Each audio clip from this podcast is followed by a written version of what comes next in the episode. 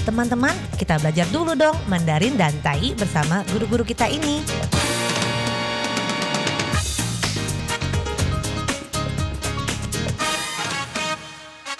Apa kabar? Tajahau, saya Maria Sukamto. Tajahau, saya Ronald. Tageho, apa kabar? Selamat berjumpa bersama kami berdua dalam kelas belajar bahasa Mandarin Tai, dan juga bahasa Indonesia. 在这里呢，您也可以跟着一起学习印尼语。不过如果没有学过啊，不要怕哦，因为在这里先学会发音。Jadi kalau Anda belum pernah belajar bahasa Mandarin maupun Tai atau 印尼语 bahasa Indonesia, Jangan takut, 不要怕哦，先学会发音。Kita pelajari dulu pengucapannya, pelafalannya. Dan setelah itu, baru kita lihat apakah artinya. Sebab belum mengerti tidak mengapa, yang penting adalah fain. Nah baiklah, segera kita mulai. Hari ini kita tetap mempelajari sebuah kata kerja chi yang kalau sudah bergandengan dengan aksara Mandarin lainnya, akan beranak pinak artinya. 好，今天呢，我们学这个去 pergi， 还记得吗？Masihinga 这个去 pergi 的发音？别忘了要跟着我一起念哦。pergi pergi 这个 r 的音发不出来没有关系，pergi 也可以。pergi pergi 去去，当意是 key key。那我们在中南部，台湾的中南部呢，也有人会念成可可。pergi adalah qu. Qu antara u dan i menjadi u sedangkan dalam tayinya bisa ada dua pengucapan. Selain ki, ki. Kalau di Taiwan tengah dan selatan juga sering pergi diucapkan seperti ini. Ke, ke. Chi telah kita ketahui dan banyak sekali pemakaian dalam pelajaran sebelumnya dan hari ini kita mempelajari sebuah kata kuo chi. Kuo chi. Kuo pernah kita pelajari kata kerja lewat. Chi pergi. Jadi mirip sekali dengan arti apa? 这个过去呢，就像这个 menuju ke，ke 就是前置词， 就像英文的 to going to，还有呢，也可以是什么意思？sudah berlalu, sudah berlalu juga berarti 过去 atau masa lalu juga 过去。Jadi bisa sebagai kata benda juga sebagai kata kerja。好，也是一个动词呢，也是一个名词，时间名词过去 masa lalu。 或者已经过去了，sudah berlalu。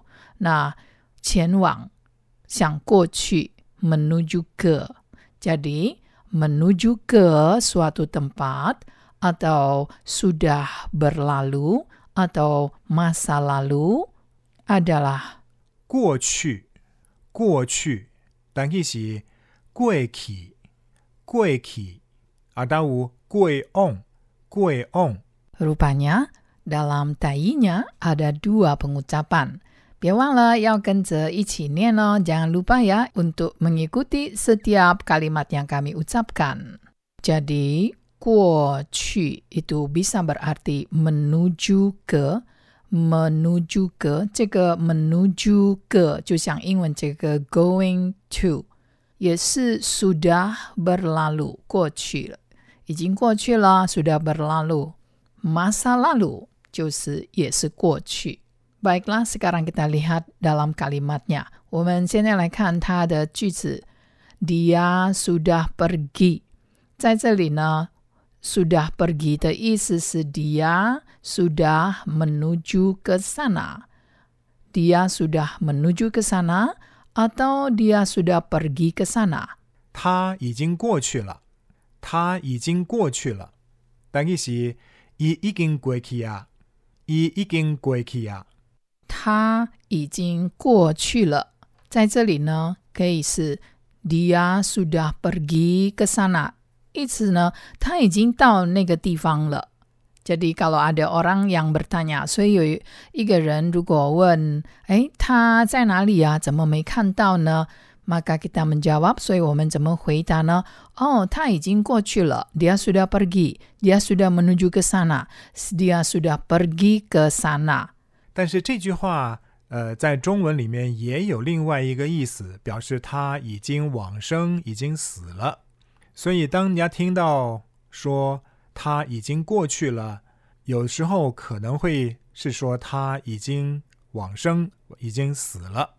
Tetapi dalam bahasa Mandarin, kalau kita mendengar sebuah kata atau sebuah kalimat ini, ta izin le dan tidak ada pertanyaan apa pun seperti yang saya katakan tadi, maka ada kemungkinan berarti dia atau orang itu sudah meninggal dunia. Jadi untuk mengatakan seseorang itu sudah meninggal dunia juga bisa menggunakan kuoci. Jadi kita harus wanti-wanti dalam menggunakan kalimat ini. Ta izin le. Cepat-cepat mungkin lebih baik kita bubuhi nama tempat itu agar yang mendengar tidak menjadi kaget. Kesenarca ini wan iniwan dia sudah pergi ke sana. Dia sudah menuju ke sana 直接真正的意思就是他已经到那里了，他已经去那里了，不像中文有他已经往生了的意思。Jadi dalam Mandarinya tadi ta izin le bisa mengesankan ta izin wang sheng le artinya ta izin le ia sudah mati ia sudah meninggal dunia Demikian pula juga dengan 台语nya。那如果说要 用台语来表达他已经往生了呢？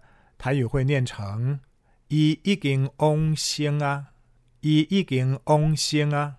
台语 nya 伊已经往生啊，dan Mandarinya 他已经往生了。Wang Sheng adalah sebuah kata hormat dan halus untuk mengatakan seseorang meninggal dunia. Wang Sheng adalah meninggal dunia. Nah, kalau bagi yang belajar kata-kata yang simple, sile itu juga sama dengan mati. Sile 就是mati. Wang Sheng 或者是 seperti yang lebih halus lagi, artinya dia sudah meninggal dunia. Nah, bagaimana kalau kita mengatakan 过去 dalam kalimat lainnya? Ayah, 我还没有过去那边呢。Wah, saya belum pergi ke sana. 那边 atau 那边 ke sana. 我还没有过去那边，我还没有过去那边。Saya belum ke sana，还没有 adalah belum. Jadi kalau dalam bahasa Indonesia secara jelas kita tahu 去 adalah pergi. 他已经去了 juga sering mengartikan 他已经往生了. Boleh juga. Jadi kalau kita menggunakan Mandarin mengatakan seseorang itu sudah bertolak ke suatu tempat, pergi ke suatu tempat atau sudah pergi ke sana atau dia sudah pergi, maka harus hati-hati. Jangan mengatakan ta izin le. Wah, mungkin yang mendengar mengira orangnya sudah meninggal dunia. 萨玛萨甲也是一样啊，在印尼文里面，有时候呢用 pergi 来说一个人已经走了，他已经走了，他已经走了，dia sudah pergi。Kadang-kadang bukan hanya 过去 untuk menunjukkan seseorang itu meninggal dunia, juga sering menggunakan 走了。 有时候印尼文也是说 dia sudah pergi。来讲一个人已经往生、已经过去了、已经死了的意思。